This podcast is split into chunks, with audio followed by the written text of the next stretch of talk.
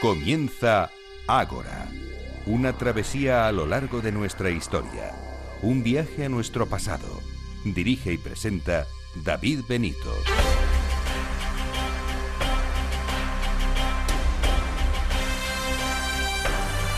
Muy buenas noches y bienvenidos a Ahora la cita de Capital Radio con la historia. Abrimos el Ágora un sábado más para aprender nuevas cosas relacionadas con la historia. La compañía, como siempre, de nuestros sabios. Hoy nos visitan los siguientes. Y en primer lugar es que vamos a hablar de terror y terrorismo a lo largo de la historia. El hombre ha sentido miedo desde tiempos ancestrales. A lo largo de la historia los miedos han cambiado y unos han dado paso a otros. Estará con nosotros el historiador José María Perceval para tratar este asunto. Después nos vamos a centrar en la antigüedad. Vamos a visitar un enclave de vital importancia para Hispania. De hecho fue una, la primera ciudad fundada por los romanos, Itálica. Acaba de presentarse la candidatura para que el complejo arqueológico se convierta en patrimonio mundial y esa será la excusa para conocer su historia. Hablaremos con el director del complejo arqueológico. Y el tercer bloque estará dedicado a la risa. Veremos la historia de España desde el lado más cómico. Los amigos de eh, Absurdum nos relatarán los pasajes más absurdos de la historia de España. Otra forma de ver la historia sin perder un ápice de rigurosidad. Y además contaremos con em, Manuel Campos y Blanca Establés de Meta Historia que nos traen las novedades, la agenda y las noticias. Nos acompañan en esta asamblea 197 de Agora Historia.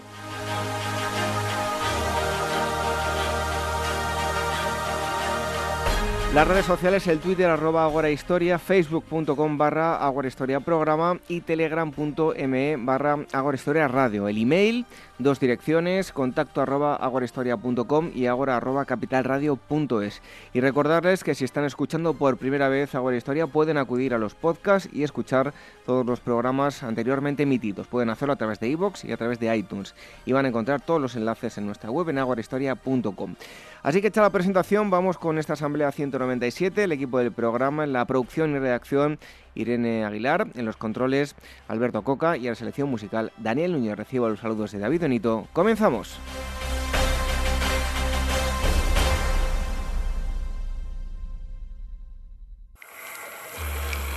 Historias de la prehistoria. Revive los grandes descubrimientos que nos han llevado a conocer quiénes somos y de dónde venimos. Lucy, el hombre de Neandertal, el hobbit de Flores y otros muchos ancestros. Historias de la prehistoria, un libro de David Benito, editado por la Esfera de los Libros.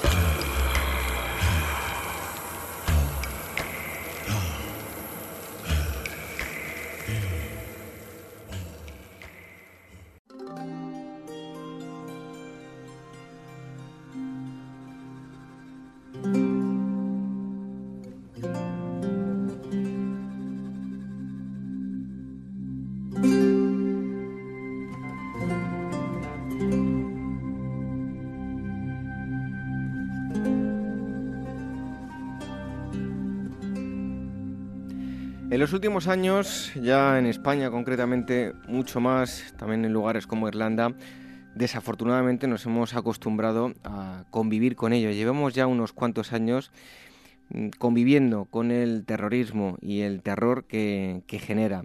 De eso precisamente les eh, vamos a hablar hoy porque en eh, las últimas décadas pues eh, ha cambiado eh, bastante la, forma del, terrorismo y a lo largo de la historia el terror también lo hemos percibido de en diferentes formas.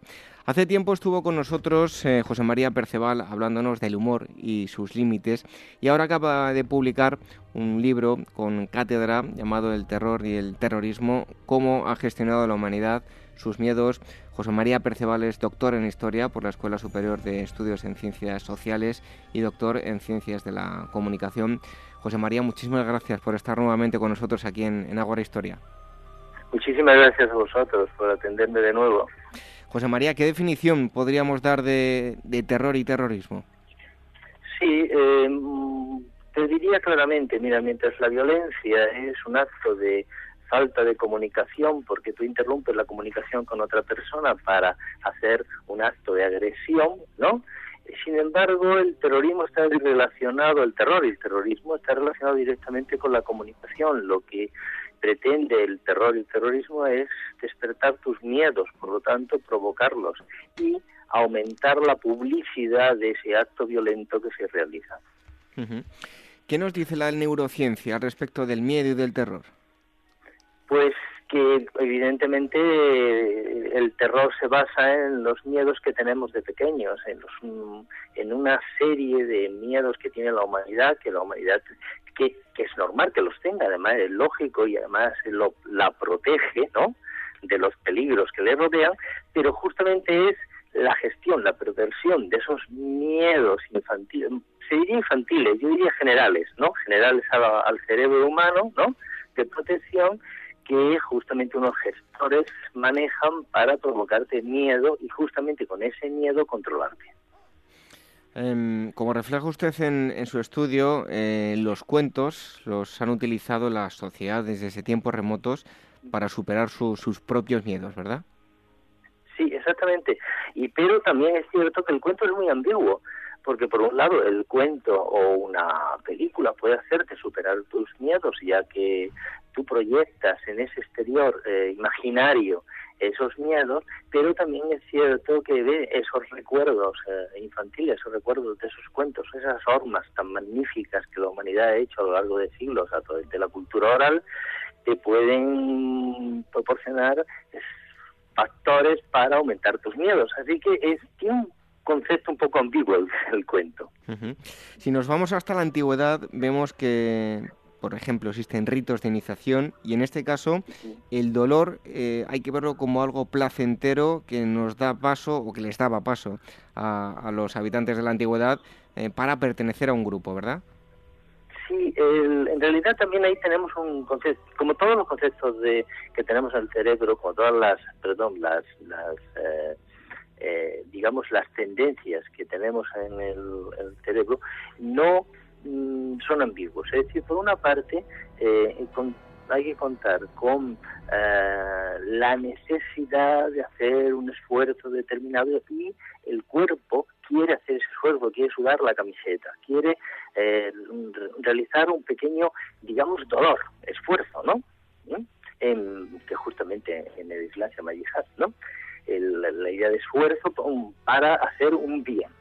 Pero ese esfuerzo eh, puede quedarse pervertido como un dolor, como algo que es placentero, como es placentero realizar ese esfuerzo, puede cruzar la frontera sadomasoquista y entonces convertirse en un dolor placentero. Ese es lo terrible de, ese caso, ¿no?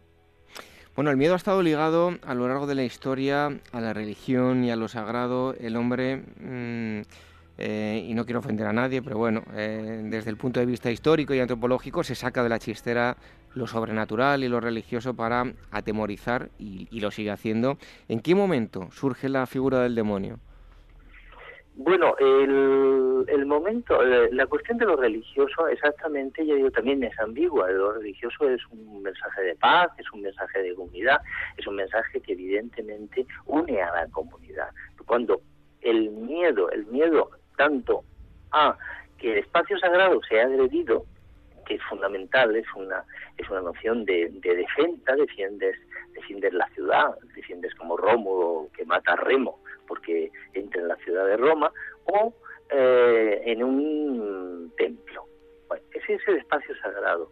Pero los gestores de ese espacio sagrado, los sacerdotes, han ido eh, generando historias o conformándose o adaptándose historias del miedo y una de las más fundamentales es la del demonio. El demonio aparece en, tiene, tiene una fecha concreta, siglo VI antes de Cristo, y en el entorno de la meseta iraní. Es eh, la idea del dios del mal contra el dios del bien.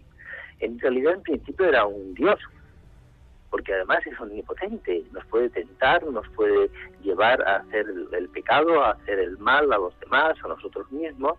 Por lo tanto, la reducción dentro del monoteísmo y la ambigüedad del monoteísmo es que tenemos un Dios omnipotente y un demonio casi omnipotente. Y esto es sinceramente bastante extraño. Eh, hemos convivido durante tres milenios prácticamente con este personaje no nuevo eh, que ahora queda un poco ridiculizado en las películas, pero que ha sido verdaderamente potente para el control de la humanidad. Si hablamos de, los apocalipsis, eh, podemos verlo también como una forma de justificar por parte de los mártires la violencia contra los paganos, ¿no es así? Sí, el, el, Apocalipsis es un libro fantástico, maravilloso, un libro realmente literariamente muy bien escrito y de una potencia, diríamos así, ahora gore, ¿no? un poco ah, alucinante, ¿no? Porque realmente son, son masacres impresionantes de los enemigos, de los virtuosos, que en realidad son pacíficos, pero eh, para defender a estos virtuosos, eh, ángeles y demonios y ángeles mm, vengadores abren realmente las puertas del infierno y de lo más grave contra esos malvados. Así que realmente tenemos un lado unas víctimas muy inocentes, pero que justifican esa violencia terrible que ya digo, parece realmente un juego de tronos o, bueno, realmente queda juego de tronos queda como un cuento de niños, el lo del apocalipsis. Usted plantea una pregunta en, en, su trabajo, en su libro, y se la traslado yo a usted, ¿no? ¿Existió realmente el terror del año 1000? Sí, ahí hemos tenido bastantes dudas y yo creo que no existió exactamente, entre otras cosas porque la gente en general, solamente unas ciertas élites, sabían que era el año 1000, el resto de la humanidad no lo sabía, así que y podía tener el temor, ya que no tenía ni los medios de comunicación ni las redes sociales para enterarse de que había llegado el año 1000, así que ese en principio. Pero sí, sí, pero unas pequeñas élites sí que desarrollan una especie de satisfacción de haber superado ese año 1000 y de que Europa se llena de iglesias agradeciendo el gesto. Eso es lo que tenemos como constatación. Ah, pero el terrible terror del año 1000, sinceramente, no existió. En la, en la historia de la, de la represión, em, el concilio de Letrán juega un papel fundamental em, que daría paso, em, de alguna forma, a la justificación de la persecución de los herejes, ¿verdad? Sí, el concilio de 1215 tiene, es un concilio muy complejo, nos podríamos pasar un hablando de él, es el donde se concreta el dogma de la transustanciación y se concreta el hecho de que eh, un sacerdote además, aunque sea pecador, sin embargo es capaz de realizar este acto de renovación del sacrificio crístico en eh, cada, cada vez que alza la hostia y la consagra. Por lo tanto, es un momento bastante fundamental de reafirmación de la clase sacerdotal. Pero al mismo tiempo es un gran momento de disparadero de un, lugar, un digamos, un imaginario que es el purgatorio, lugar a donde irían las personas que eh, tienen pecados Mm, determinados, no tan graves como para ir al infierno y tener las penas eternas del, del infierno, sino eh, un, digamos, un lugar de penas temporales, una prisión temporal. Y claro, para sacar a estas personas de la prisión, eh, que además eh, esta, esta, yo no diría creación porque ya, me coloco en, la, en el bando de esta es imaginario este lugar, ¿no? Eh, se crea mediante unos sueños terroríficos que tienen unas determinadas personas durante 100 años, en donde se desaparecen muertos con cadenas, muertos entre llamas, que les piden que den limosnas, que den oraciones, que den misas para sacarlos de ese lugar. Y por lo tanto es un elemento fundamental de poder el purgatorio y eh, como consecuencia tenemos las magníficas catedrales que se construyeron con las misas y limosnas para sacar a estas almas del purgatorio. José María, en el caso del mundo moderno, el paso del campo a la ciudad, eh, ¿qué supone, no? Si, si, hablamos del terror, ¿se pasa del miedo al pánico? sí. sí. sí, cambia totalmente el sentido de, del miedo. Se podría decir así, de una forma muy rápida, que la sociedad campesina es una sociedad mucho más comunitaria, con una violencia muchísimo mayor que la sociedad urbana y sin embargo con muchísimos menos miedos. ¿Por qué? Porque la persona está rodeada de la familia, rodeada de, esas relaciones comunales eh, más fuertes y aunque la violencia es mayor, sin embargo él se siente más seguro. Sin embargo, en la ciudad tenemos un proceso de mm, control de la violencia mucho mayor, de la violencia interpersonal, que se ha reducido absolutamente en Occidente, lo cual es una cosa que hay que decir y parece eh, incluso contradictoria con las noticias que tenemos en la prensa, ¿no? Pero es real. Y eh, sin embargo, la sensación de inseguridad, la sensación de aislamiento, la sensación de sentirte solo en casa, eh, que te pueden asaltar es mucho mayor, pero es porque estás mucho más solo y tienes menos relaciones comunitarias. Bueno, también observamos en esta época que se pasa de la guerra entre monarcas a la guerra ideológica, ¿verdad? Sí, es decir, la guerra anterior era como un era muy muy violenta, pero en el momento en que se llegaba al final, las personas que se habían estado matando y con la sangre en la mano terminaban lo mismo cenando y pactando, que era muy normal, al final de, de, una batalla, matrimonios entre las dos casas que se habían enfrentado. Eso nos puede parecer increíble ahora que hemos demonizado, porque estamos en una época en que ya entramos en otra dinámica, en la demonización del enemigo absoluta, ¿no? En donde el enemigo es un personaje que debe ser eliminado absolutamente, debe, o debe reconocer además su error, cosa que en estas guerras anteriores de reyes no, no existía. Es un concepto absolutamente moderno, esta es una invención del siglo XV y XVI. Estamos hablando con eh, José María Perceval, es autor del Terror y el Terrorismo, cómo ha gestionado la humanidad sus miedos, su libro editado por Cátedra. Y nos vamos ahora a un año muy concreto y muy significativo, por cierto. El gran miedo de 1789 en Francia. ¿En qué consiste? ¿De qué miedo hablamos? Sí, es un miedo, hay múltiples explicaciones y sinceramente le seguimos dando vuelta, pero se extiende un pánico con la llegada eh, de la lo que se, luego se llamará la Revolución Francesa. En aquel momento simplemente era la constitución de los estados generales en París que no se reunían desde hacía siglo y medio. En ese momento se extiende un pánico en la población, una sensación de falta de, de, de poder, de algo va a pasar y que se llena de terrores y de fantasmas y de ejércitos que avanzan, y que preludian lo que ocurrirá en la Revolución Francesa que acabará en el gran terror, en el gran terror y en la masacre de todas las personas que se consideran precisamente enemigas de esa revolución que ha comenzado. Por lo tanto, es un punto de inflexión ah, impresionante ¿eh? de, la historia. Por lo tanto, eh, podemos unir terror y revolución, ¿fueron de la mano? En aquel, sí, el terror es una invención de la, la palabra es una invención de la revolución y una invención que se pensaba benéfica.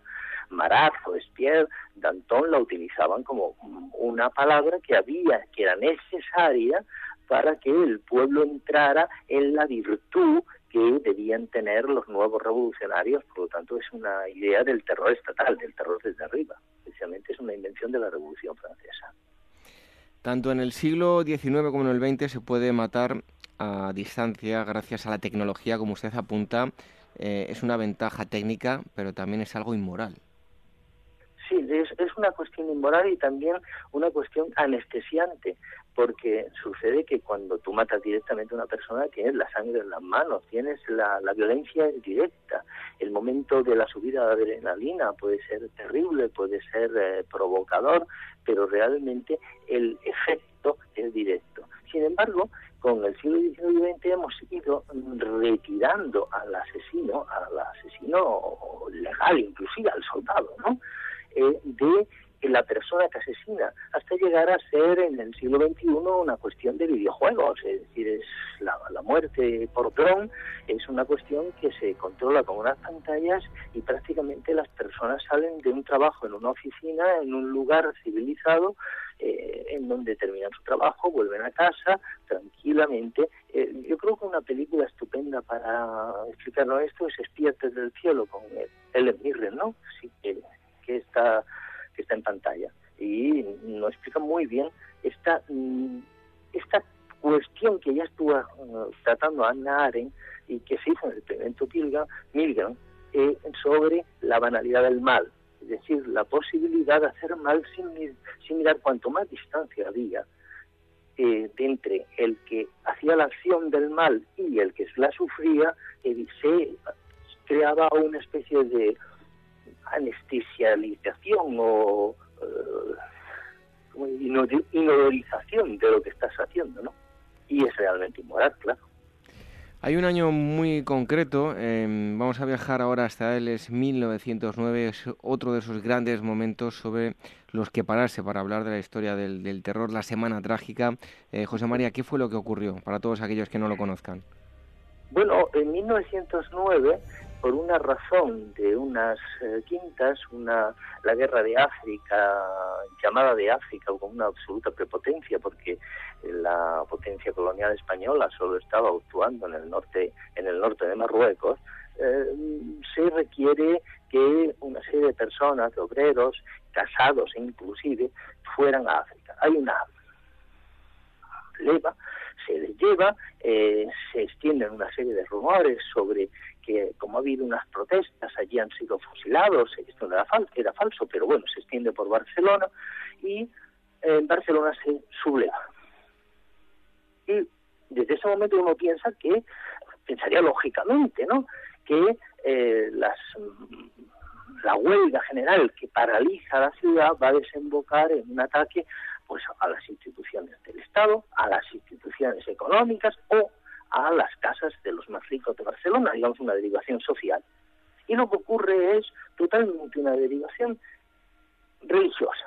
Se atacan y se incendian decenas de institutos religiosos, conventos eh, de monjas, de frailes, eh, iglesias, eh, en una deriva verdaderamente como mágica, mágica pervertida.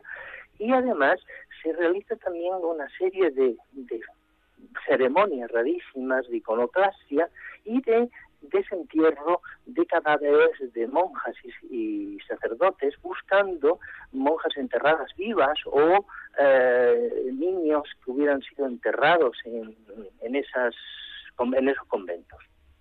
Es decir, una auténtica desviación que todavía no hemos descubierto si fue una desviación policial, si fue una inclinación del lerrusismo, si fue simplemente una derivación no orquestada, aunque parece que hubo una cierta orquestación del caso, de esta verdaderamente ciudad cremada, eh, como es una película que se hizo con ese nombre, pero es que la ciudad se quemó, Barcelona estaba ardiendo, imagina en julio lo que es 70 eh, institutos religiosos ardiendo, es decir, eh, las ventanas estaban abiertas y todo el mundo estaba oliendo, oliendo a una ciudad que estaba ardiendo. Desde, seguimos avanzando en el tiempo y desde 1914 con la Gran Guerra y posteriormente con la Segunda Guerra Mundial, el terror escribe desde luego una de las páginas más extensas de, su historia. Sí, el, el cambio que ocurre en la guerra, en la primera guerra, también llamada mundial, también una prepotencia porque es una guerra civil europea, es el cambio de la guerra entre ejércitos a la guerra que en la que las poblaciones civiles comienzan a sufrir. El, en 1914 realmente sido pequeños intentos, ¿no?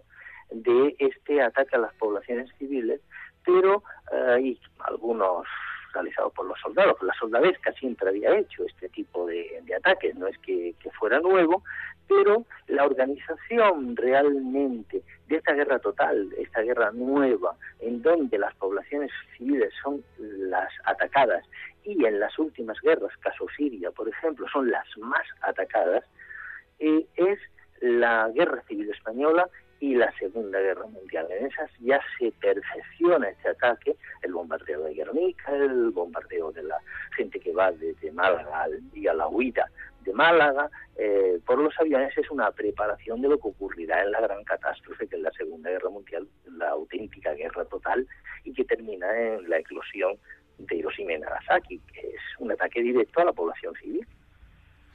Bueno, el eh, colonialismo se desarrolla en dos etapas bien marcadas en diferentes siglos, em, pero eh, el terror estuvo muy presente en ambos periodos, ¿verdad? Sí, el terror en colonial era una cosa mm, absolutamente necesaria por una sencilla razón, porque el grupo represivo eh, colonial era muy pequeño, por lo tanto se tenía que ejercer una enorme represión sobre la población de tipo psicológico y con mandos intermedios que participaran eh, miembros de la población como fuerzas coloniales para reprimir a sus compañeros. Este mm, terror original da la vuelta como, una, como un calcetín y eh, se transforma en las guerras anticoloniales. Fueron unas guerras muy violentas con grupos terroristas muy fuertes como los Mau Mau y con grandes matanzas. Después de la independencia de estas, eh, de estos pueblos, sinceramente hemos vivido 50 años de auténticas guerras civiles en las sociedades postcoloniales. Y estas, y estas guerras civiles, que no tenían los periodistas que tenemos ahora y la visibilidad que tenemos ahora, eh, fueron de una violencia eh, increíble y de unos muertos que estamos empezando a catalogar y siempre las cifras son absolutamente, bueno, quiero decir, eh, van subiendo conforme los estudios avanzan. Avanzamos mucho más en el tiempo y hablamos de ETA, eh, Múnich, el IRA. ¿Qué cambios se producen con respecto a las anteriores formas de terror y terrorismo? Bueno, basándonos en que mm, cualquier tipo de terror hay que irse, remontarse a la Revolución Francesa para ver la estructura, los miedos, los miedos sobre la población, el terror en los, eh, entre los vecinos, las denuncias, muy bien expresado por la novela Patria de Aramburu. la novedad de los terrorismos de los años 60 y 70 es su um, aspecto universitario, por un lado, y su aspecto eh, mediático por otro. Ya tenemos unos medios de comunicación, una televisión en casa, una radio extendida eh, totalmente con, el transistor, por lo tanto tenemos una casi inmediatez de la noticia, no como la actual, pero casi una inmediatez de la noticia. Por lo tanto, el terrorismo quiere utilizar estos nuevos medios y se vuelve mediático. Ese es el cambio.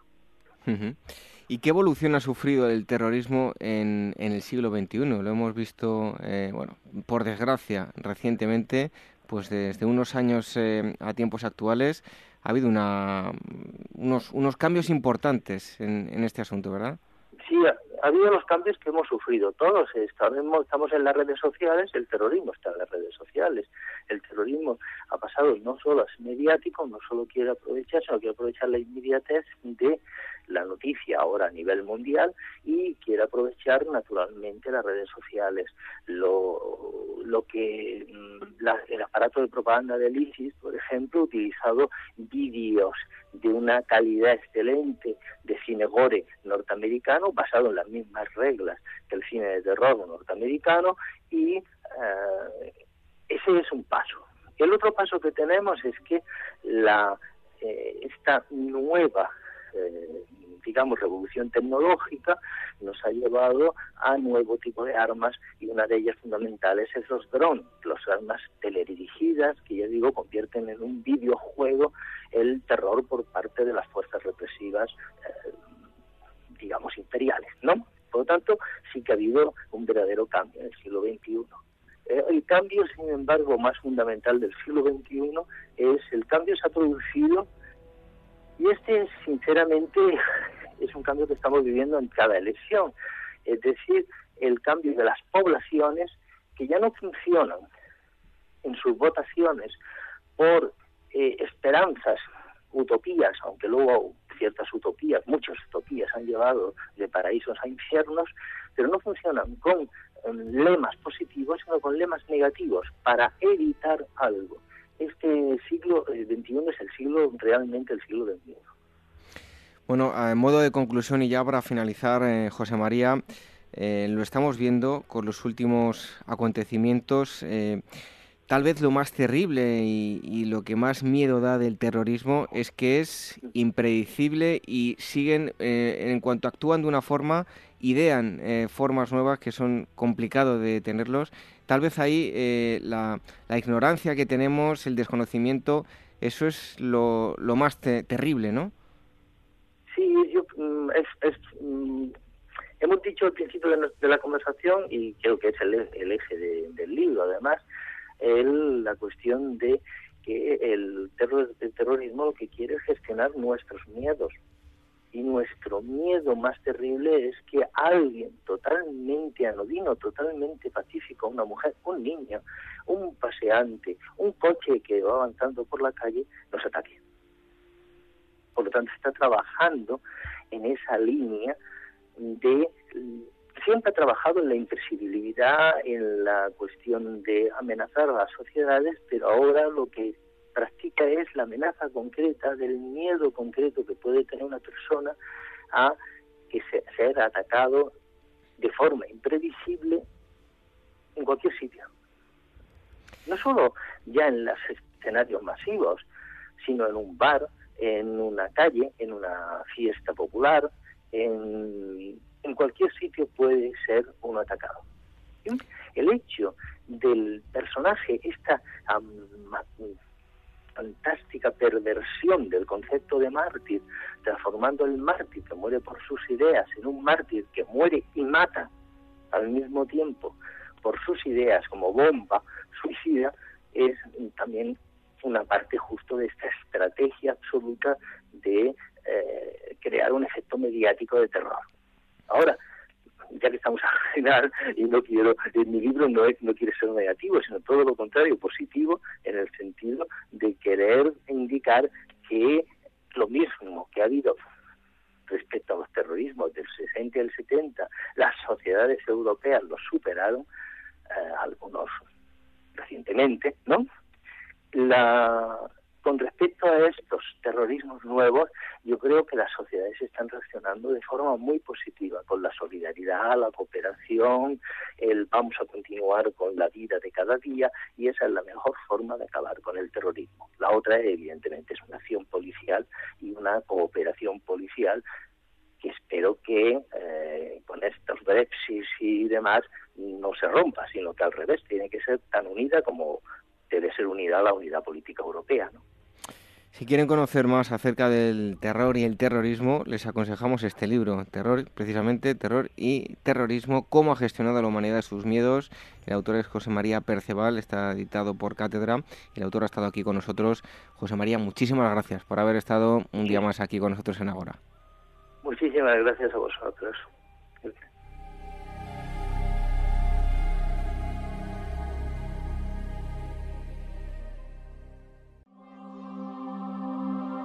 Y al punto Febo Apolo habló así entre las diosas.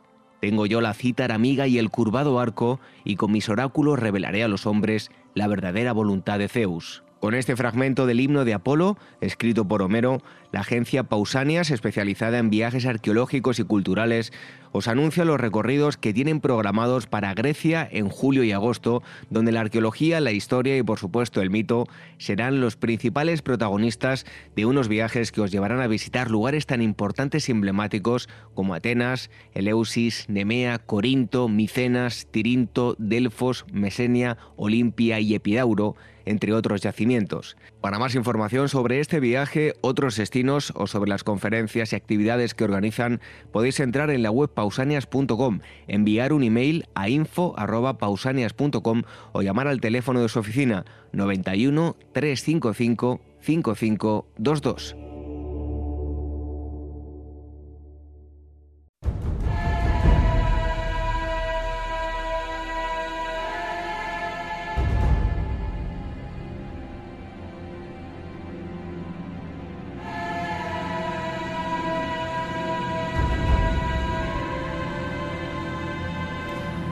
Año 2017 celebramos, eh, entre otras cosas, que se cumplen 1900 años de la muerte de Trajano, también del ascenso al poder de mm, Adriano. Y em, recientemente acaba de ser hecho público eh, la candidatura ah, de Itálica, em, la, ciudad em, de, de, la Hispania romana, se presenta a ser patrimonio de, mundial. Así que hoy lo que hemos decidido es darles unas pinceladas, conocer la historia de esta eh, ciudad y eh, hablar con el director, que es eh, además arqueólogo, em, Antonio Pérez Paz. Muchísimas gracias por estar aquí con nosotros en, en Ágora Historia. Gracias a vosotros. Bueno, lo primero de todo, ahora hablaremos de la candidatura, pero nos gustaría conocer eh, algo sobre mm, eh, Itálica, dónde está ubicado el conjunto arqueológico y, eh, bueno, háblanos de la cronología de, ocupación de Itálica. Pues Itálica está en la provincia de Sevilla, muy cerca de Sevilla, 7-8 kilómetros, en el término municipal de Santiponce, y es la primera ciudad romana, el primer establecimiento romano estable fuera de la península itálica. Eh, bueno, gracias a Escipión el africano, que expulsó a los cartagineses de la península ibérica, dejó aquí a su, a su grupo de, de auxiliares en el año 2006 antes de Cristo. ¿Se trata de una ciudad ex novo o se edifica sobre un estrato ya indígena? Se edifica, bueno, no, sé, no sabemos si se edifica, lo cierto es que se desarrolla a partir de un establecimiento indígena turdetano que tiene su, una antigüedad de un siglo y pico, eh, de, al menos de siglo IV antes de Cristo. Bueno, ¿qué importancia tiene Itálica eh, dentro de Hispania y dentro de lo que es ya, a modo más general, el, Imperio Romano? Itálica no tiene una, una, importancia administrativa, pero sí una importancia simbólica, porque realmente es donde nacen no solamente el primer emperador eh, nacido fuera de la península itálica, Trajano, sino también toda su familia y además son herederos de una tradición de senadores eh, que llevan enriqueciendo y aportando, eh, digamos, eh, no solamente al, al erario romano, sino también a la administración pública romana desde tiempos mm, de la República, de Media República. Entonces, Itálica tiene una solera que no tienen otras ciudades. Tarragona fue muy importante, pero Tarragona empezó siendo un campamento. Em, a nivel arqueológico, eh, ¿qué estructuras se conservan en, el conjunto arqueológico? Itálica tiene un 80, 75, 80% todavía sin excavar. Y, bueno, tenemos unas estructuras, eh, por ejemplo, el Trajaneum, así llamado Trajaneum por los excavadores, es un templo de culto imperial, octástilo, con, inscrito en un pórtico con 100 columnas en el perímetro. En fin, tenemos estructuras que no hay ni siquiera en capitales de conventos o provincias. Y actualmente lo que pueden ver los, los visitantes, eh, las estructuras que, que, se pueden visitar. Sí. El icono principal es el, anfiteatro de Itálica y es un anfiteatro que tuvo eh, una capacidad para 25.000, 22.000, 23.000, 25.000 espectadores. Y bueno, eh, no hay otro en la península, digamos que es el cuarto del Imperio Romano, es decir, que nos ponemos por delante incluso de los grandes anfiteatros del norte de África.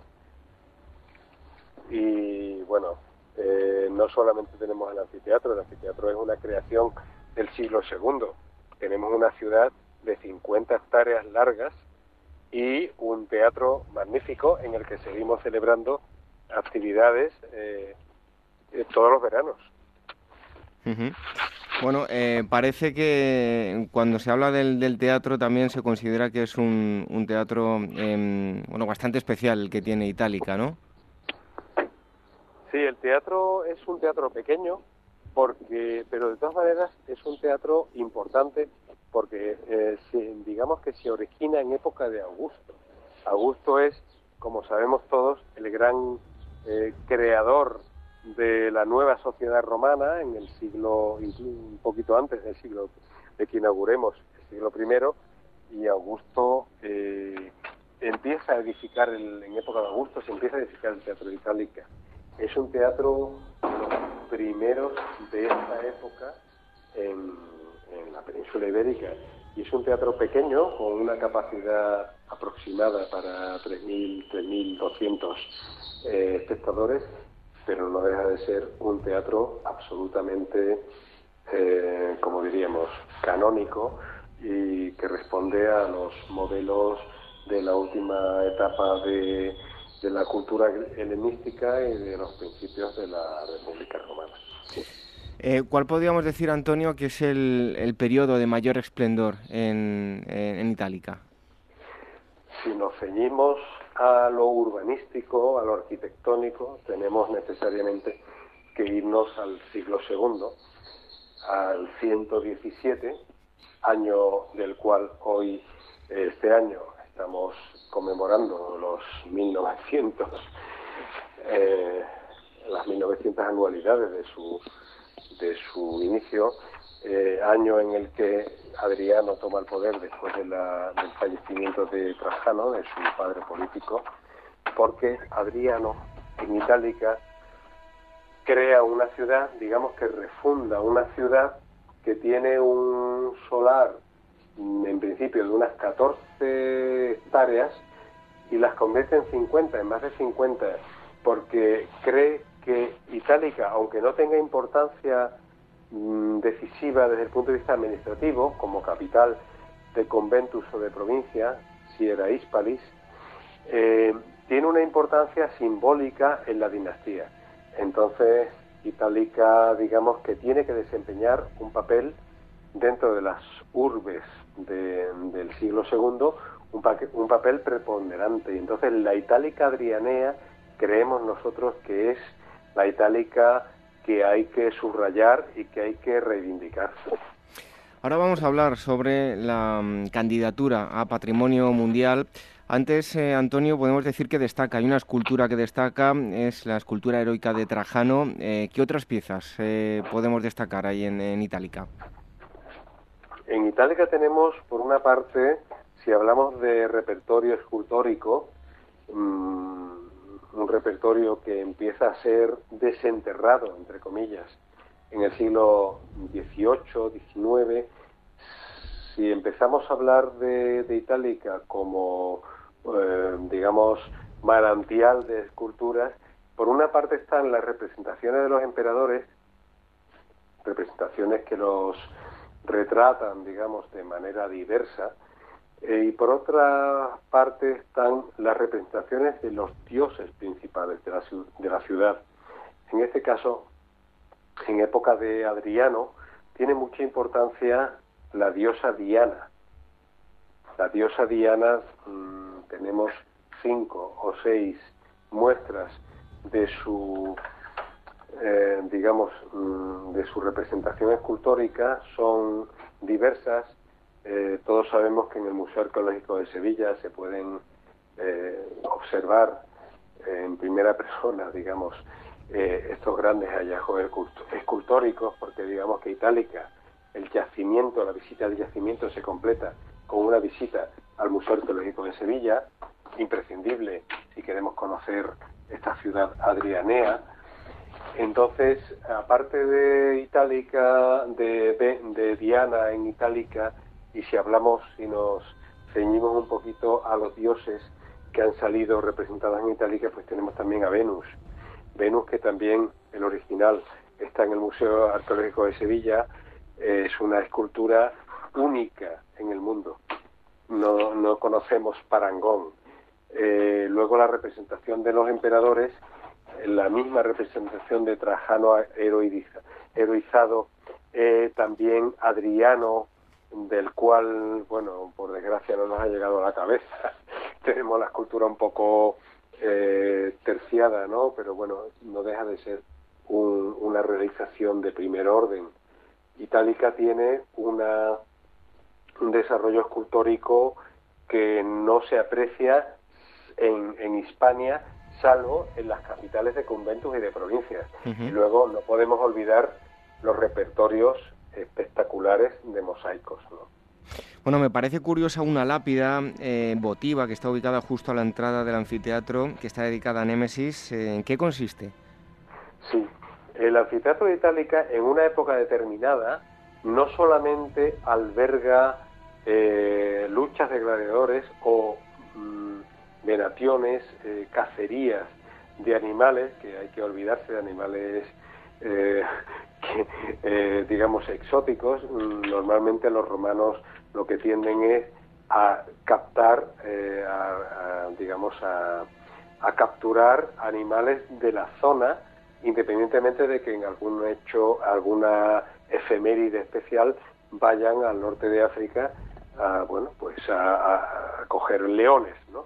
Pero en principio, independientemente de estos usos, el anfiteatro en época tardía tiene también un uso cultural, un uso cultural que tiene que ver, está relacionado con la dinastía que sucede a la de Trajano y Adriano. Es decir, la de Trajano y Adriano es una dinastía que está marcada por el elemento hispano y sin embargo la que le sucede está marcada por el, por el carácter africano de sus gobernantes. Entonces, en esa época, sobre todo, mm, tienen, adoptan un protagonismo particular el culto a Némesis, la diosa de la justicia en época antigua, eh, y Dea Caelestis, ¿no? la diosa celeste, que además hereda muchísimas características de diosas ancestrales del Mediterráneo, ¿no? como Tanit, Astarte. Entonces, el anfiteatro de Itálica, como otros anfiteatros en la península ibérica, tiene mucho que decir en ese sentido. Hay un repertorio importantísimo de inscripciones que, que conservan representaciones de plantas de pies y nombres tanto de devotos como de las diosas. Los originales están en el Museo Arqueológico de Sevilla. Animamos a su visita porque son espectaculares eh, todos los elementos que, que, han llegado allí desde Itálica y desde otros yacimientos de la provincia. Y en Itálica tenemos algunas reproducciones, no tenemos los originales, pero bueno, los tenemos contextualizados. Bueno, se habla también del eh, Traianeum, no hay pruebas, eh, pero parece que se trata de un templo que está dedicado al emperador Trajano, ¿no?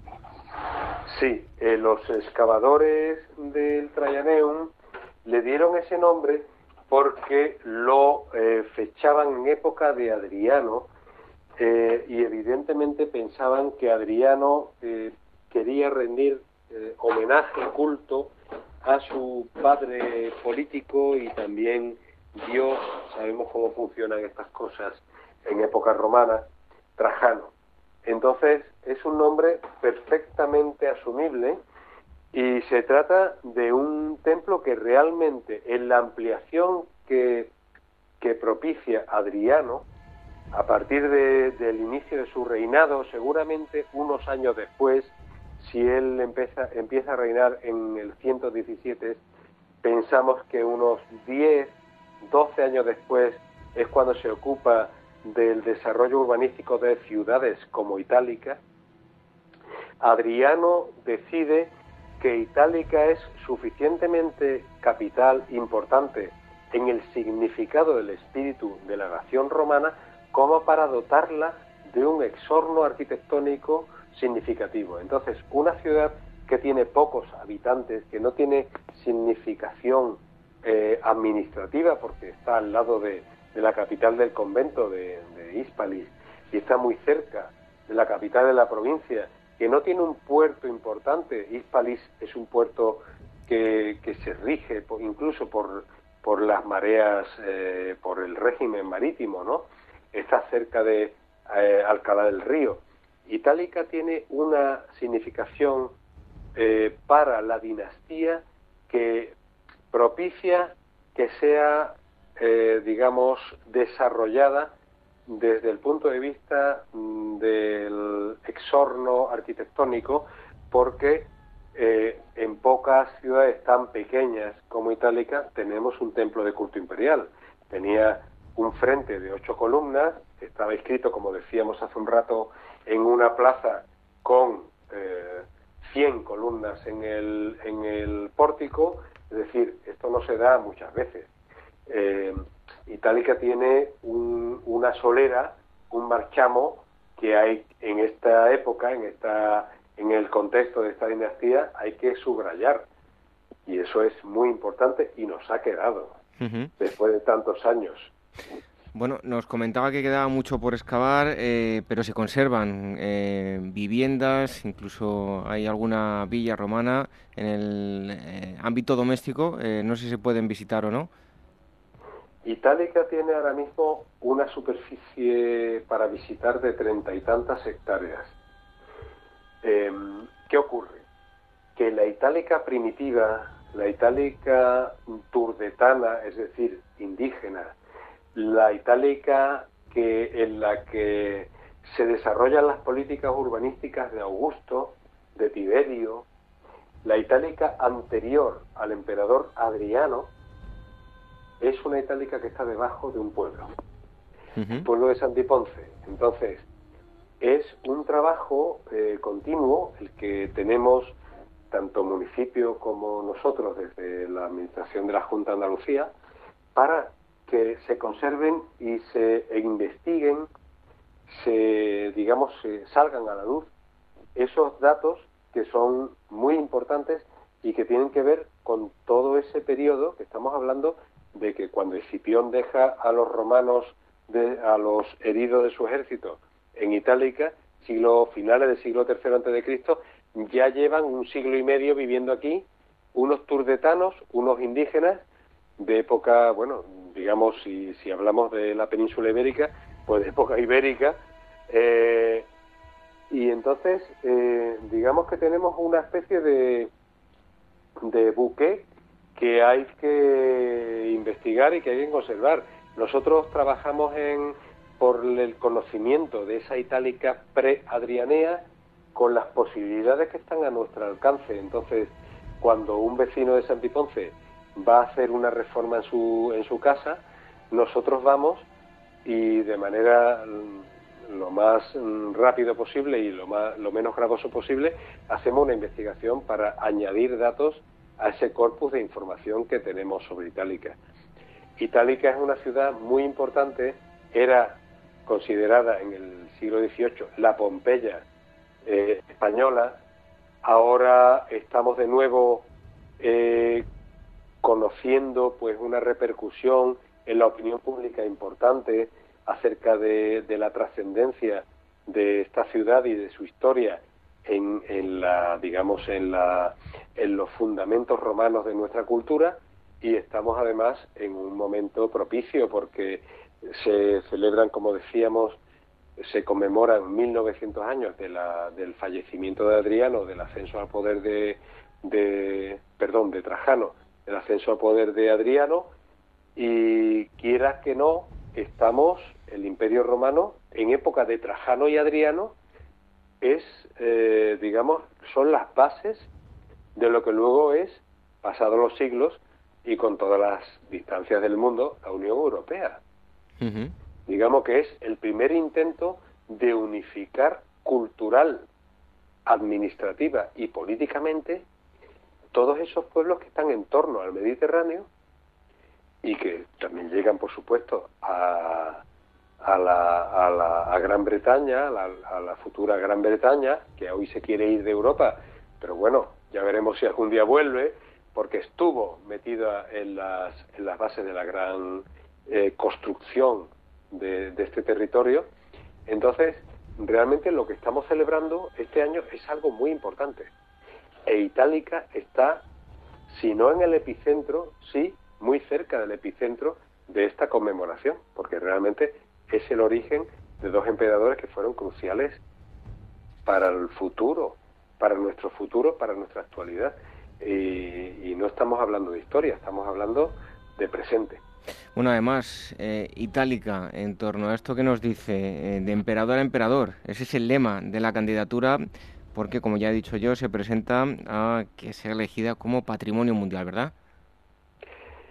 Sí, es una iniciativa que tenía la Fundación Itálica, la Asociación de Amigos de Itálica, siempre capital en el desarrollo de, un poco de nuestro futuro, de nuestro día a día y de nuestro futuro, porque son mm, colectivos y personas muy interesados por el bien común y por Itálica dentro de, esta, de esta perspectiva, y ahora ah, esa iniciativa la ha asumido Civisur, que es una plataforma ciudadana que cuenta con el apoyo eh, público de las instituciones en las que estamos representados, ¿no? Es decir, que es algo muy importante, pero de todas maneras, eh, hace dos semanas hemos desarrollado un simposio eh, auspiciado por Civisur, Civisur en la Fundación Cajasol de aquí de Sevilla, y, en todo caso estamos de acuerdo en que tenemos mucha potencialidad, pero que también nos queda mucho trabajo por hacer. Y el trabajo por hacer es un trabajo colectivo. El trabajo colectivo eh, aúna esfuerzos de la sociedad civil y también de las administraciones públicas, porque todos estamos en el mismo camino y eso es algo insoslayable, no se puede negar. Todos, todos tenemos un mismo objetivo y el objetivo es que por fin recuperemos el esplendor que tuvo en su día esta ciudad, que no es sino un elemento simbólico del esplendor que tuvo la unidad administrativa, territorial, política, casi casi diríamos espiritual, si atendemos a las a, las eh, digamos a, lo que a lo que caracteriza a la, a la sociedad antigua de todos los territorios que hay en torno al Mediterráneo. Eh, y que además somos solución si asumimos estas realidades somos solución a muchas tensiones que hay en el mundo actual y que no debería haberlas porque realmente son eh, artificiales tenemos todos unos intereses comunes y tenemos unas soluciones comunes que aplicar. De hecho, se ve en los proyectos europeos de desarrollo local. Antonio, eh, en cuanto a la, candidatura que se ha presentado, bueno, ¿cuál es el, plan de acción? ¿Qué actividades se van a desarrollar en los próximos meses? Nosotros, y yo le hablo desde la Administración, desde el equipo que la Administración de la Junta de Andalucía está ha puesto en Itálica, nosotros llevamos muchísimos años trabajando. Digamos que la, candidatura ahora alcanza un, digamos, un impacto mediático, pero realmente ellos y nosotros llevamos muchos años trabajando. No paramos de trabajar. Itálica en los años 70, a principios de los 80, era un asunto del Ministerio de Cultura, del Estado central. Y, a, mediados de los 80, ese Itálica, digamos, la titularidad y también todas las tareas, los proyectos que hay que desarrollar en Itálica pasan a la Junta de Andalucía. Y desde entonces nosotros estamos trabajando uno tras otro porque somos equipos que nos sucedemos en el tiempo, que nos vamos dando el relevo, pero que tenemos todos la misma finalidad, el mismo eh, ímpetu y, los mismos objetivos, estamos trabajando nosotros desde nuestro ámbito con apoyo de la sociedad civil, en este caso Civisur, con esta propuesta de candidatura para, para, bueno, para incluir Itálica en la lista indicativa de Patrimonio Mundial de la UNESCO, estamos trabajando desde hace mucho tiempo. Es decir, lo único que hay que seguir es trabajando tenemos que seguir con la misma tónica y si cabe con un poquito más de velocidad entre todos, no solamente desde el ámbito público, también desde el ámbito privado. Vamos a unar todas las mm, capacidades que tengamos a nuestro alcance porque el objetivo no es fácil y el trabajo que hay que hacer es ingente, porque Itálica tiene muchas posibilidades y mucha potencialidad pero Itálica es una ciudad con más de 50 hectáreas. Entonces, tenemos que trabajar, eh, seguir trabajando en serio, porque es lo que venimos haciendo desde hace mucho tiempo y ahora está muy bien que mm, plataformas cívicas desde fuera del ámbito público se inserten en este trabajo, lo llevan haciendo un tiempo ya y la verdad es que nosotros lo agradecemos porque hace falta muchísimo empuje. Bueno, pues si quieren ustedes visitar em, eh, pues un conjunto arqueológico que merece la pena y mucho, lo que tienen que hacer es ir a conocer eh, Itálica, que ya les aseguro que si son amantes de la arqueología del mundo romano, van, como digo, van a, disfrutar. Hemos estado hablando con eh, el director del conjunto arqueológico, que además es arqueólogo, es Antonio Pérez Paz. Muchísimas gracias por haber estado aquí con nosotros y esperemos decir dentro de muy poco que em, Itálica es patrimonio mundial. Ojalá, de aquí a 10 años por lo menos. Un fuerte abrazo, gracias. Mucho, muchas gracias.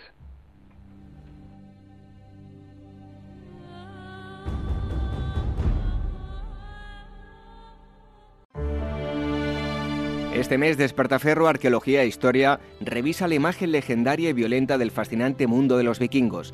Viajamos a la Escandinavia de la era vikinga para conocer el auténtico modo de vida, más avanzado y complejo que el descrito por las crónicas de uno de los pueblos más temidos del occidente medieval. A la venta en librerías, kioscos, tiendas especializadas y despertaferro-ediciones.com.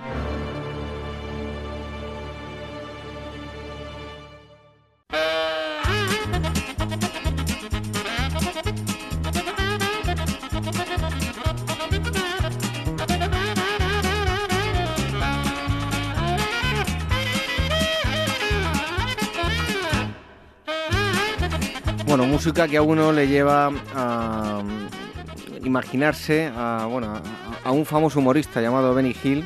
Y les ponemos esto porque ya les aseguro que nos vamos a reír en la siguiente entrevista. No por ello vamos a dejar de hablarles de, historia. Aquí hemos tratado la historia desde diferentes puntos de vista, en ocasiones pues de forma más seria, en otras no tanto, pero siempre intentamos ser lo más riguroso posible, como hoy, aunque se van a reír. Y la siguiente entrevista eh, va a conjugar muy bien esto que digo yo, la historia y el, humor.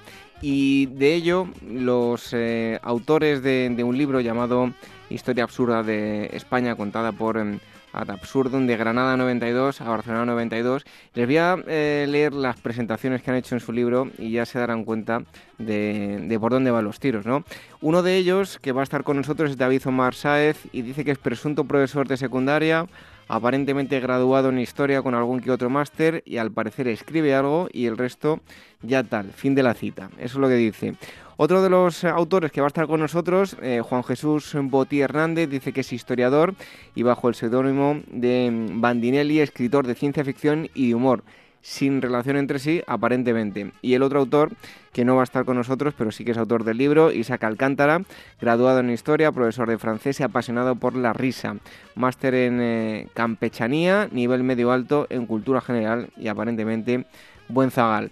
Pues eh, tenemos con nosotros a dos de ellos, que mm, son David Omar y Juan Jesús. Muchísimas gracias por estar con nosotros en, Ágora.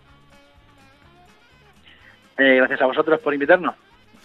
Bueno, es un libro, como digo, editado por eh, la esfera de, los libros. Em, eh, David, eso de las clases de historia tediosa, aburrida, cargante con vosotros, yo creo que no va, ¿no? Os tomáis eh, todo a coña, pero sin dejar de ser rigurosos, ¿verdad?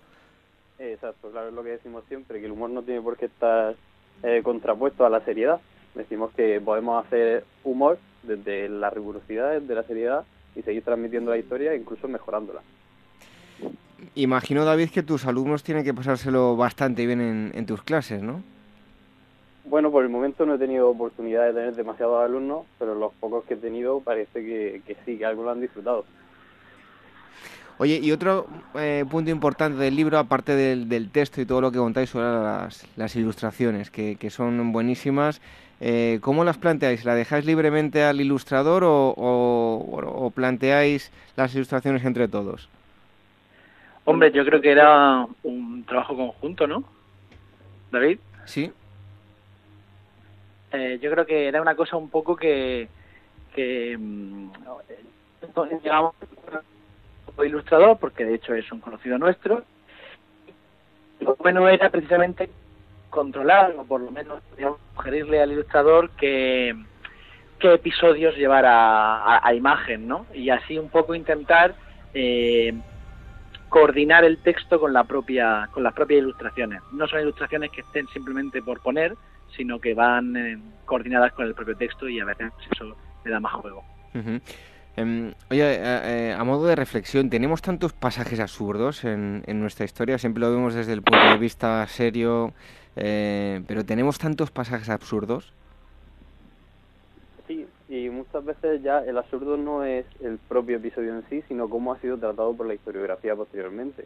Muchas veces se le da una relevancia y, y un exceso de ritual un poco para exagerarlo y darle una trascendentalidad en realidad no tiene. Entonces nosotros lo que hacemos es quitarle un poco de hierro para demostrar que, que las cosas muchas veces se han malinterpretado y, y llevarlo, pues como hacemos con el caso de Carlos I y Paris Hilton, por ejemplo, que hacemos una comparación que llega a ser absurda, pero que puede llegar a hacer entender muy bien qué es lo que pasó, por qué Carlos I heredó lo que heredó y si realmente él jugó un papel tan trascendental como pensamos. Bueno, precisamente de Carlos I decís que es el primer agraciado del euromillón que puede soñar como, como eh, decís a, a, coña, pero es que es real como la vida misma, ¿no?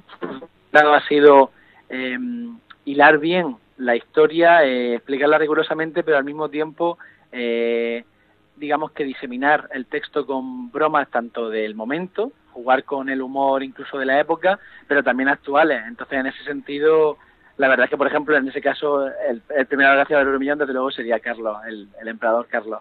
En España también tuvimos un agente 007 y seguro que mucha gente no lo conoce del todo. Este fue el Duque de Alba, uno de los hombres eh, de Felipe II, de los más importantes eh, para él, ¿no, David? Exacto. Muchas veces hablamos de, hacemos la comparación en el libro de Juan de Austria, del Duque de Alba, de Farnesio, gente así, que realmente fue, sí que fueron realmente importantes a la hora de, llevar el, el imperio, sobre todo. Porque tendemos a imaginarnos al rey haciendo él de primera mano todas las cosas y no nos paramos a pensar demasiado en de quién se rodeaba y muchas veces el talento del rey era más bien saber rodearse de determinadas personas que hacer él el trabajo. Por eso hacemos la comparación de ese 007 en el caso del duque de Alba porque parece que eran grandes hombres que aparte de dárseles bien la, la guerra como, como decimos, como es obvio, también se daba bien la diplomacia e incluso los romances. Por eso metemos esos guiños. Uh -huh. Bueno, Juan Jesús, eh, y ya que hablamos de Felipe II, a mí de pequeño me encantaba eh, jugar a los barquitos, a hundir la flota. Eh, tengo algo en común con, con este monarca, ¿no? Eh, sí, en ese sentido sí, la verdad. Felipe II, quizás su episodio más conocido sea precisamente ese, que no era un gran jugador de hundir la flota, digamos, o que precisamente era un gran jugador de eso, ¿no? Pero Sí, la verdad que nosotros siempre intentamos acercarnos a la, al público con aquellos episodios que conocen, es decir, un poco lanzar el cebo para que las personas digan, no, mira, están hablando de este episodio más conocido, pero luego intentar abordar, eh, bueno, todo lo posible dentro que, de que es un libro, pues, breve, dentro de, sus trescientas y pico páginas, y abordarlo en su complejidad, ¿no? Por ejemplo, en este, en este caso, un personaje que es muy complejo, el, caso de Felipe II. Bueno, eh, un apartado curioso es el dedicado a, a, las venerias y el continente americano. Eh, ¿Recomendáis al lector eh, si, que si es algo puritano, que rece antes y después del, del, capítulo? Bueno, ¿con qué se van a encontrar, David? Bueno, en este capítulo en concreto se va a encontrar de todo. Se va a encontrar, de, por lo que decías tú, enfermedades venéreas, hasta un poco eh, la prensa rosa del momento, el amarillero del momento, contando un poco cómo eran las relaciones amorosas de, de los personajes, cómo eran las relaciones sexuales incluso, y sobre todo los trapos sucios de, de, los reyes, que muchas veces pensamos en el imperio como ese gran imperio en el que no pasaba nada malo y España era lo mejor de lo mejor, pero también tenía sus trapos sucios, sus bancarrotas, sus errores, y entonces lo sacamos todo a reducir. Bueno, cuando habláis del siglo de oro, eh, decís, eh, bueno, ¿por, ¿por, qué, os pregunto, ¿no? ¿Por qué florecimiento en la mierda, tal y como escribís en el libro? Tal vez podamos hacer un paralelismo con la época actual. Vosotros habláis de pintamonas, de místicos y guionistas de Telecinco, con todos los respetos, ¿eh? la verdad es que es un siglo que también es ciertamente conocido quizá por la decadencia de el siglo XVII, un poco conocido por la decadencia de los Austria y, y, ese epílogo con Carlos II, pero que paralelamente se produce un casi un renacimiento cultural, ¿no? Vemos ahí esos grandes escritores, esos grandes artistas, Velázquez, etcétera, y la idea es reflejar precisamente eso, eh, explicar eh, la cultura en el siglo XVII, esa, ese esa época dorada, ¿no? Ese siglo de oro, como se le suele llamar, aunque es un pelín más largo incluso que un siglo, de hecho pueden ser incluso dos, pero era un poco reflejar eso mediante mm, incluso el absurdo, los, grandes episodios en el teatro con esos personajes un tanto grotescos, era un poco abordarlo eh, e intentar explicarle al, lector cómo, cómo podía ser la cultura en el momento. Bueno, hace poco nosotros sufrimos el apagón de la televisión analógica, eh, todo un hito. Se daba paso a la definitiva TDT, pero eh, me ha gustado mucho cómo lo explicáis, lo que ocurre en el año 1700, ya hubo un apagón, como decís vosotros, un, no una Austria, cualquiera, sino el último, eh, no Austria, sino Requete Austria, que fallecía sin descendencia, ¿no? Un gran apagón de la época. Claro, cuando Carlos II muere, eh, muere sin descendencia, entonces surge el problema de, la sucesión, la guerra de sucesión y tal. Y además viene a coincidir justo con la fecha, 1700, algo irá cuadrado. Entonces se produce lo que nosotros llamamos un apagón porque parece que España tiene que reiniciarse. Ha tenido un error y que el informático dice, bueno, esto hay que apagar y volver a encender y hay que buscar a alguien que baje a darle los plomos. El problema es quién baja y eso lo va a resolver la guerra de sucesión. Y como además viene enseguida el siglo de las luces, nos venía aquí ni pintado para hacer la, comparación. Y entonces ponemos a ese Felipe V que llega a España un poco para, para eso, para lo que decíamos, reiniciar España y ver lo que pasa. Si algo mejor, algo peor, eso ya que cada uno lo juzgue. Precisamente de eso te voy a preguntar, eh, os voy a preguntar porque leyendo además el, el libro me he acordado de Torre Bruno. En lugar de tigres y leones, aquí debemos decir Austrias y Borbones, todos quieren ser los campeones, ¿no? Sí, la verdad que ahí tenemos esa gran disyuntiva quizás, ¿no? Tenemos esas dos dinastías que han marcado eh, los últimos siglos de la historia de, este trozo de tierra y sí, la verdad que tiramos un poco de la broma para, para unir, para hacer ese, para coser esos dos siglos ese, en ese 1700, ¿no? Aunque tarda un pelín más Felipe V en terminar de asentarse en, en España, pero desde luego que que Austria propone, todos quieren ser campeones en ese sentido, sí. Bueno, explicadnos em, qué es eso de que Felipe V dijo que, la Virgen del Pilar, la Pilarica, que es eh, patrimonio nacional, era francesa. Bueno, eso es un episodio muy concreto y existe la, la polémica, ¿no? Como la canción dice que la Virgen del Pilar quiere ser francesa, lo que nosotros comentamos en el libro es las reflexiones que hizo precisamente Felipe V en torno a, a la talla de la Virgen, que es curioso, que, pero que, el propio rey se pronunciase sobre algo así. Y, él decía que realmente la, la talla procedía de Francia, que había sido tallada por un escultor francés. Bueno, estamos hablando con em, David Omar y Juan Jesús eh, Botí. Ellos, em, junto con Isaac Alcántara, son autores de Historia Absurda de España, de Granada 92 a Barcelona 92 contada por eh, Absurdum y ya les recomiendo las ilustraciones son de José David eh, Morales. Estamos hablando de, varias monarcas y, uno de ellos es Carlos III, que si hubiera vivido en nuestra época hace unos años atrás, con la, el boom y la burbuja inmobiliaria en pleno apogeo, había disfrutado eh, bastante, ¿verdad, Juan Jesús? Sí, sí, sí, totalmente. Fue un rey que es muy conocido en España precisamente porque Madrid la, la cubrió de, piedras, ¿no? Y siempre se le llama el mejor alcalde de Madrid y todo eso. Y nosotros precisamente queríamos reflejar el, el porqué de esa casi obsesión, de esa necesidad suya, de dónde venía él, que él venía de, de Nápoles, y un poco esos entresijos que le llevaron a, hacer un paralelismo, como dices, casi con la, con la actualidad, ¿no? O con lo que hemos visto del punto hace unos años. Así que la verdad que ahí ha sido un rey, digamos que casi adivino, ¿no?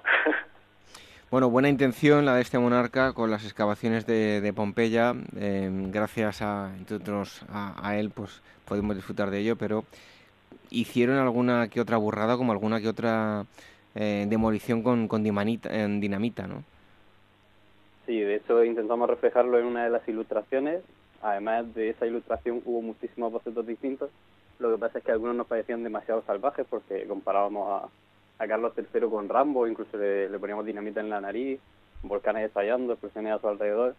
Y al final pues ha quedado, como se puede ver ahora en el libro, más, más digamos, pausada, más tranquila, la imagen de ese rey que efectivamente promovió excavaciones en Pompeya, pero claro, en el siglo XVIII, pues ya podéis imaginar cómo eran las excavaciones. No eran precisamente a pincel, como vemos en los documentales, no se llevaba especialmente cuidado y lo importante era sacar cuanto antes todas las riquezas y para ello qué mejor que hacerlo volar por los aires. Se metía dinamita, se estallaba y se sacaban las esculturas que pudiese haber. Bueno, incluso recomendáis a la gente que, que, se salte un capítulo. Yo he decidido saltármelo, ¿eh? por el bien de la salud mental de los lectores. ¿Qué escondéis en, en ese capítulo? este es el capítulo maldito, ¿no? El siglo XIX español. Es un capítulo que aquellos que son cercanos a la historia, que la han estudiado o que leen mucho, saben que es un, un siglo complicado, ¿no? Para el estudio histórico, un siglo en el que hay muchísimos cambios, eh, sobre todo también en España tenemos muchísimas guerras entre los carlistas, la invasión francesa antes, y tenemos muchos vaivenes. Entonces, la verdad que en ese sentido queríamos como mínimo hacerle esa pequeña sugerencia al lector, que podía saltarse el siglo si quería, pero que podía continuar leyéndolo bajo su propia responsabilidad. Nosotros esperamos que esté, que esté bien, bien explicado y que la gente esté contenta, pero si hay algún problema mental después de leerlo, no nos hacemos responsables. Bueno, está bien aclararlo. Y ahora que no hay niños, o por lo menos deberían estar ya acostados, acostados por la hora que es, me ha llamado la atención un subtítulo que quiero que nos lo expliquéis. ¿Qué es eso de hacer un francés al, al francés? Explicadnos, por favor. Bueno, esta pregunta casi mejor que la responda Juanje, que es el autor de ese subtítulo. eh, bueno, la verdad que ese subtítulo llevó, llevó un tiempo de discusión porque era más largo, pero bueno, tuvimos ahí una, una pequeña diatriba. Y bueno, eso era un poco para reflejar la, de una manera un poco más brusca lo que sería la guerra de independencia. Entonces, digamos que el principio de la guerra de independencia no fue precisamente glorioso, tuvo ese 2 de mayo épico, por así decirlo, pero después eh, la llegada de los ejércitos franceses, la Gran Armée y Napoleón, pues dejó sin posibilidad de maniobra al ejército español, básicamente, no tenían nada que hacer. Así que digamos que el principio de la guerra eh, fue el de, pues eso, esperar a que los franceses se llevasen la mayor parte de su ejército y como poco, como, o como mucho, perdón, eh, guerrillear por los montes y a esperar. Y luego ya pues las tornas cambian, ¿no? Por eso al principio digamos que hay que hacerle un francés al francés. Bueno, eh, lo, de la, lo del calvo y la lotería es algo reciente, aunque lleva muchos eh, años, pero antes de la aparición del calvo de la lotería ya había eh, lotería. ¿Cuándo nace? Porque parece que es algo de no hace mucho tiempo, pero es que nace en el año 1811, ¿verdad? Claro, precisamente durante la guerra de independencia, lo que estábamos hablando. Un poco para costear los gastos que conllevaba la, la guerra, lo, todo lo que estaba viviendo España, pues se se tomó la decisión desde las Cortes de Cádiz de sacar adelante esta iniciativa, un poco para, digamos, eso, subvencionar los, gastos militares que estaban teniendo. Y otro asunto, Alfonso XIII era un monarca, como decir vosotros, poco educado, eso sí, de mente muy abierta y eh, que le iba un poquito el porno, ¿no? sí, la verdad es que sí, de hecho marca un hito en el, en el cine español, ¿no? Porque es uno de los primeros productores conocidos, productores porno conocidos en España. Y de hecho se pueden disfrutar sus películas, creo que en YouTube están, o hay un par de ellas, y en la Filmoteca de Valencia hay ejemplares. Y bueno, digamos que el, hombre pues tenía su, sus placeres ocultos y tardó un tiempo en saberse que, que eran obra suya. Y mientras tanto, pues se iba produciendo en sus ratos libres, suponemos. Bueno, eh, ¿en qué época habéis encontrado más pasajes absurdos de nuestra historia? ¿En alguno en concreto o en todos? Eh, nos vamos a encontrar con muchos pasajes. Bueno, en todos nos vamos a encontrar muchos pasajes. Lo que pasa es que obviamente el siglo XX da mucho de sí porque se presta muchísimo, hay muchísima más información y entonces se puede sacar mucho más. Ya teníamos los periódicos por ahí y entonces siempre vamos a encontrar más en el siglo XX. Ocurre también que en el siglo XX muchas veces había que sacrificar el humor para poder explicar correctamente determinadas cosas que no se han podido explicar por, por, el bagaje que lleva España con el franquismo y demás. Pero también en el siglo XVI con Felipe II, que era aficionado a tomar nota de todo lo que hacía al cabo del día, vamos a encontrar muchísimos detalles absurdos. Lo que pasa es que, claro, en aquellos siglos esos pasajes absurdos van a estar más relacionados con, con la realeza, que eran los que a fin de cuentas dejaban la documentación, que con el, el pueblo llano. que lo vamos a encontrar más en el siglo XX. Bueno, em, yo sé que el libro va de Granada 92 a Barcelona 92, pero voy a pedir un ejercicio de, creatividad porque en los últimos años la verdad es que hemos tenido acontecimientos bastante absurdos e increíbles en la historia de, nuestro país. ¿Con qué historia absurda os quedaríais en estos últimos años de, nuestra historia contemporánea? Eh, digo que ya sé que hay muchos, pero bueno, ¿cuál podréis destacar?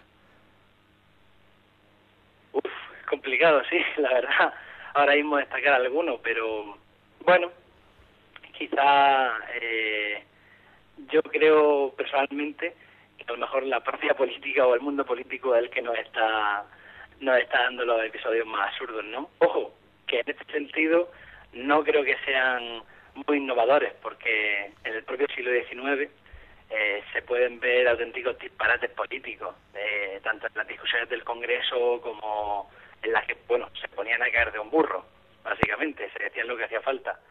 Y yo creo que en ese sentido quizá la propia política es lo que nos da los momentos más absurdos en este país. Pues si quieren conocer historias absurdas de España, lo que tienen que hacer es leer este libro, de Granada 92 a Barcelona 92, contada por Ad eh, Absurdum. Ellos tienen un blog, también tienen un, podcast donde van contando em, estas historias de forma eh, curiosa. El libro está ilustrado por José David Morales, libro editado por la esfera de los libros. Dos de sus autores han estado con nosotros, David Omar y eh, Juan Jesús Botí. A los dos, muchísimas gracias por haber estado aquí en Agora Historia y hasta pronto. Un fuerte abrazo. Muchas gracias a vosotros. Hasta luego. Muchas gracias.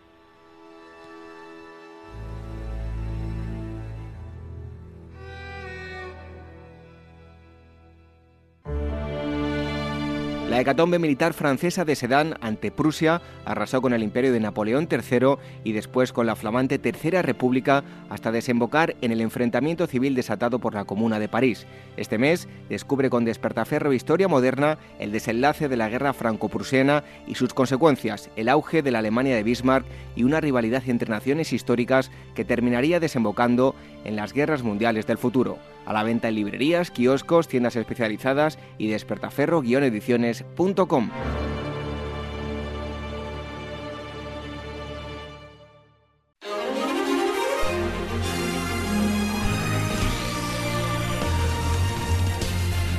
Momento de las eh, noticias, de las recomendaciones de libros, las novedades y de la agenda. Y nos lo acerca, como siempre, los eh, compañeros de Meta Historia, las redes sociales, arroba metahistoria.com, en Facebook también pueden encontrar información y la página web metahistoria.com. Tenemos como siempre a Manuel Campos y Blanca Estables. En primer lugar, eh, Manuel Campos con las novedades. Manuel, buenas noches. Buenas noches, David. Y hoy nos traes como siempre tres libros, Masacre, en Vida y Muerte en la Comuna de París eh, de 1871. Pues esta obra de John Merriman, que ha sido recientemente publicada en la editorial Siglo XXI, aborda uno de los capítulos más interesantes de la historia reciente de Francia. Para aquellos oyentes que no estén muy al tanto de la historia del país vecino, la Comuna de París fue un hecho muy concreto que duró entre el 18 de marzo y el 28 de mayo de 1871, en el que hubo un movimiento revolucionario a consecuencia de la derrota del ejército francés contra el ejército prusiano en la batalla de Sedan. Pues bien, este libro de Merriman analiza no solo los hechos que tuvieron lugar en estas ocho semanas, sino también la represión posterior, que el ejército francés entró en París arrasando con todo y dejó hasta más de 15.000 parisinos muertos, sino también aborda eh, pues, la vida este, durante la comuna. Es decir, la comuna fue un momento revolucionario, las clases populares se hicieron con el poder y hay una nueva vitalidad de la ciudad, en la ciudad del Sena, en aquí, pues mujeres, hombres que hasta ese momento no habían tenido tanta oportunidad de de actuar en la vida cotidiana, en la vida política de París, pues tiene lugar. Además, la comuna fue un elemento muy inspirador para numerosas ideologías, como el comunismo, el socialismo, que vieron en ella como un punto de partida para el desarrollo de sus propias ideologías. Bueno, ahora viene un, eh, libro con un título que deberían ser antónimos. No, no sé yo si de verdad son antónimos. La pólvora y el incienso, la iglesia y la civil española. Pues la verdad es que sí, deberían ser antónimos y en esta obra de Hilary Rager, que ha sido publicada en la Editorial Península, se aborda una cuestión que siempre es polémica, es la, presencia de la Iglesia en la Guerra Civil Española. Es decir, la verdad es que se ha estudiado, bueno, la Guerra Civil Española, como bien sabemos, está estudiada, vamos, en libros y más libros, pero el tema de la Iglesia siempre ha sido un tema un poco tabú, que la gente no se ha querido meter y siempre, por supuesto, ha sido muy polémico. Pues esta obra, que se ha gestado durante 40 años, analiza muy bien cómo un golpe de Estado mm, no, religioso, que no tiene un problema religioso, poco a poco va entrando, eh, va utilizándose la, religión como un elemento dinamizador y de apoyo contra eh, el ejército republicano. Pues aquí se analiza más o menos el papel que jugó tanto la Iglesia en, el gobierno de del gobierno de Francisco Franco como en todo el conflicto y tanto por un lado como por otro bando. Es un libro polémico, interesante y bueno, eh, ahí está. Yo creo que puede ser muy muy muy curioso, curioso, es interesante leerlo. Y en tercer lugar, la Edad Media Peninsular, aproximaciones y problemas. Este libro es una obra colectiva que, ha publicado la editorial TREA, que reúne eh, las ponencias de un seminario que tuvo lugar en Santiago de Chile en el 2014, en el que eh, profesores españoles y sudamericanos analizaron muchos de los problemas que sigue habiendo sobre la Edad Media eh, península ibérica. Es decir, tanto no solo las directrices, los problemas entre política, entre decir, el papel del rey, las instituciones, eh, cómo se fueron creando durante esos años, sino también se analiza un elemento muy interesante que es el papel de la frontera. Durante casi siete siglos los reinos cristianos y musulmanes convivieron uno al lado del otro y estas relaciones entre, entre, los, dos, entre los dos reinos generó una serie de conflictos sociales, económicos, políticos que se analizan con mucho interés en esta obra. Pues ahí están las tres novedades que nos acercaba Manuel Campos. Buenas noches y muchas gracias. Buenas noches, David. Hasta la próxima. Damos la bienvenida a Blanca Establés. Buenas noches, Blanca. Buenas noches, David. ¿Qué tal estás? Comenzamos con las exposiciones los últimos días de Escher. Eso es, nada, ya queda muy poquito para verla, una semana, el 25 de junio se termina y es que ha sido una de las exposiciones que mejor acogida han tenido entre el público internacional en Madrid, más de 700.000 visitantes hasta el momento y es que las 200 obras del visionario holandés que han compuesto esta exposición además han tenido el, encanto que han, sido utilizadas con motivo para reabrir el Palacio de, Gaviria que, estaba cerrado. Eh, se pueden ver una de las, mejores obras, de las más icónicas y más famosas, como Mano con esfera reflectante, Relatividad, que es una de las, vamos, del gran genio del grabado, surrealista, intelectual y matemático, que además ha marcado las mentes de científicos y sobre todo el imaginario de los diseñadores en los últimos años del arte. Comienza también otra exposición, 90 años de barajas y fútbol. Para los melancólicos que se quejen de que no hay casi fútbol en verano, el Museo de la Baraja ah, expone esta, esta colección muy divertida completamente gratuita, está en la calle Hermosilla en Madrid, recordemos, y que es nada, son distintas colecciones de naipes nacionales e internacionales que van desde 1920 hasta bueno hasta la actualidad y que tiene que tiene vamos el, el balompié y el fútbol como principal reverente. Eh, comprende barajas de fútbol en España barajas de fútbol moderno eh, barajas clásicas extranjeras y curiosidades del fútbol. Así que yo creo que es, es una exposición que gustará mucho a los amantes del deporte. Y otra exposición más Velázquez retrato de Felipe III bueno, sí, en el, en el Prado están de enhorabuena porque han incorporado a las salas el retrato de Felipe III, que recientemente se ha atribuido a Velázquez y que el cuadro además ha sido donado eh, a la institución American Friends of the Prado Museum. Y es un, lo, los ha donado William B. Jordan, que es un conocido especialista del bodegón español. Y tenemos la pintura en el Museo del Prado en un principio hasta el 29 de octubre, lo que pasa que es un depósito temporal que es prorrogable y no, y no sabemos si estará más tiempo, así que por si acaso la gente que no, que tiene un tiempo hasta final de octubre que esté, que esté pendiente, porque eh, es una obra importante que, que, no se había visto y que se exhibirá además junto al lienzo de, de Tiziano de Felipe II ofreciendo al cielo al infante don Fernando, que acaba de ser también restaurado. Así que es una, una oportunidad única para ver dos obras muy importantes. Terminamos con una noticia blanca, localizado un destructor italiano de la Segunda Guerra Mundial a 3.700 metros de profundidad.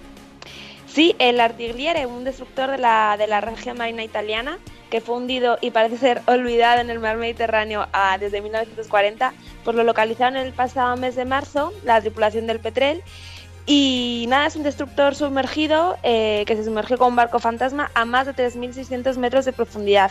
Está, está, se ha encontrado entre Sicilia y Malta y sorprendentemente se encuentra en buenas condiciones, teniendo en cuenta que además que fue hundido en la guerra y en plena, en plena batalla. Eh, pues eh, se encuentra, parece ser bastante bien. Era alcanzaba los 69 nudos de velocidad y consiguió cañonear a un crucero muy ligero del Ajax famoso de la Royal Navy británica. Eh, lo que van a hacer es que, mm, como homenaje y sobre todo respeto a los caídos en guerra, es que permanecerá inalterado en el fondo, pero van a intentar eh, recabar más información para que la gente lo sepa, así que estaremos pendientes de si hay alguna, si hay alguna novedad. Ahí estaba Blanca Establés, la otra parte de Meta Historia. Eh, Blanca, buenas noches. Hasta la semana que viene, chao. Pues ya sabéis que podéis encontrar más información en eh, la página web metahistoria.com, las redes sociales, Twitter, arroba metahistoria.com y en Facebook también vais a encontrar muchísima información. Seguimos aquí en Agua Historia con más cosas.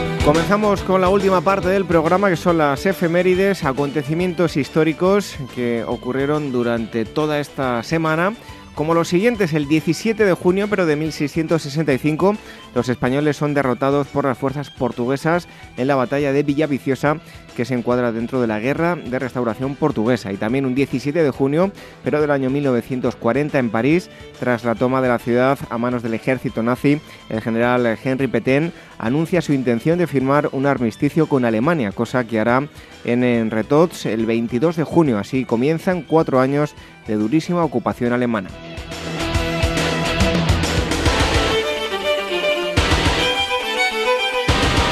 18 de junio del año eh, del año 618, no 1618 en China se corona al gobernador Li Yuan, a partir de entonces conocido como en Gaozu, como nuevo emperador de China, iniciando tres siglos de la dinastía Tang.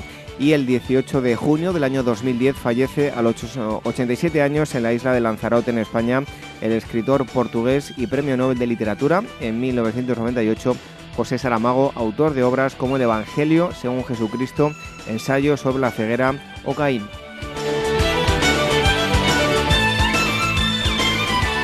19 de junio del año 1790 en Francia, la recién establecida Asamblea Constituyente aprueba un decreto que suprime la nobleza hereditaria, por tanto, el único título permitido es el de ciudadano. Esta medida provocará que muchos aristócratas salgan del país.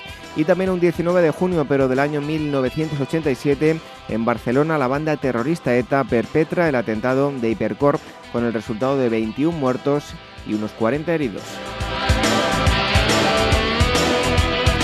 20 de junio del año 451 en el Imperio Romano de Occidente, en el norte de la actual Francia, comienza la batalla de los campos cataláunicos contra Atila. Y en 1719 en Sicilia, en Italia, tiene lugar la batalla de Frankvilla entre las tropas eh, españolas comandadas por el marqués de Lede y el ejército imperial austriaco encabezado por el conde de Mercy que persigue al español tras haber abandonado el sitio de Melazo. Al anochecer, los austriacos derrotados emprenderán la retirada. Las tropas españolas dejarán pasar la oportunidad de destruir o diezmar a los que huyen y por ello los imperiales podrán recuperarse y podrán sitio a Mesina que se haya defendida por Lucas de Espínola, quien tras rechazar nueve ataques finalmente se verá obligado a capitular.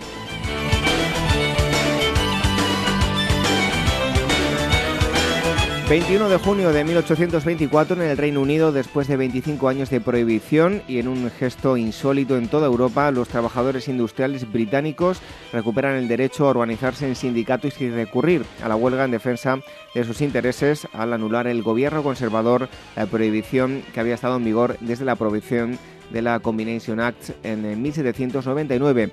Y también un 21 de junio del año 1916, en la batalla del Carrizal, los mexicanos vencen a los estadounidenses que habían entrado en México durante la expedición punitiva para castigar a Pancho Villa.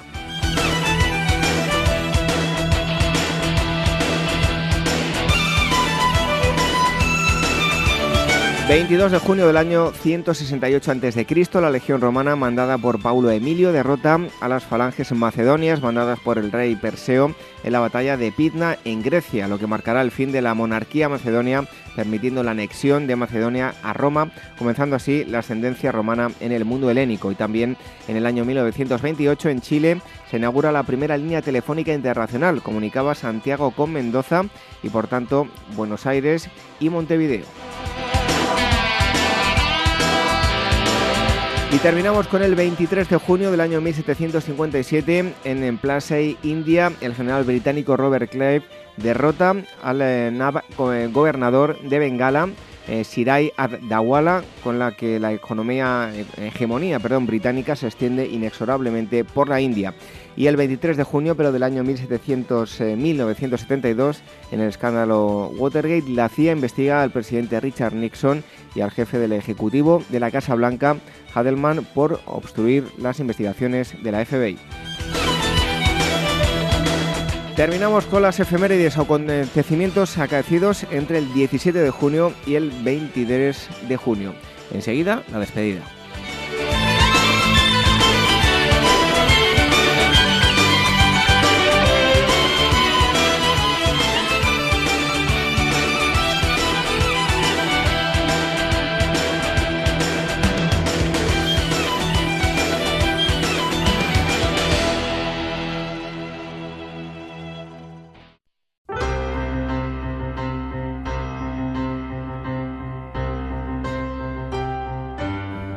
Hasta aquí esta asamblea 197 de Agora Historia. Hoy hemos tenido tres bloques principales. El primero de ellos, junto al historiador José María Perceval, hemos hecho un repaso al terror y el terrorismo a lo largo de nuestra historia, los miedos del hombre los miedos de las eh, propias altas esferas que han infundido en los estratos más bajos de la población.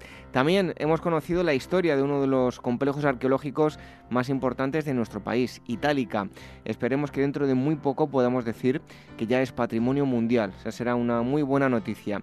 Y el tercer bloque nos ha hecho reír y tomarnos la historia con una cierta dosis de humor, sin restarle rigurosidad. Eso sí, los chicos de Absurdum nos han traído pasajes absurdos de la historia de España, que eh, tenemos, por cierto, un grandísimo número de ellos.